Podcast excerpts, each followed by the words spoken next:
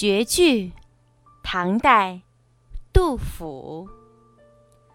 迟日江山丽，春风花草香。泥融飞燕子，沙暖睡鸳鸯。杜甫是唐代著名的诗人，他的名气很大。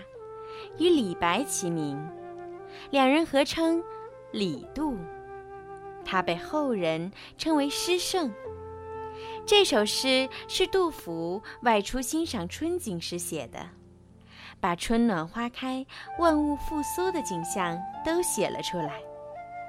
前两句描写春天的整体变化：春天到了，白天一天比一天长。气候变暖，春暖花开，风和日丽，山河都显得特别秀美可爱。一阵春风拂来，空气中都是花草的香味儿。后两句描写春天的局部变化，重点写了两种动物：燕子和鸳鸯。春天到了。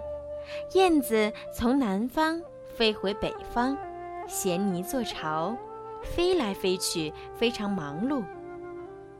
而这时候，江水还比较寒冷，沙滩因太阳的照耀非常暖和。鸳鸯因为贪恋春天的温暖，正在沙地上睡觉。诗人通过对飞燕子和睡鸳鸯。一动一静的生动刻画，反映了春天的勃勃生机。绝句，唐代，杜甫。迟日江山丽，春风花草香。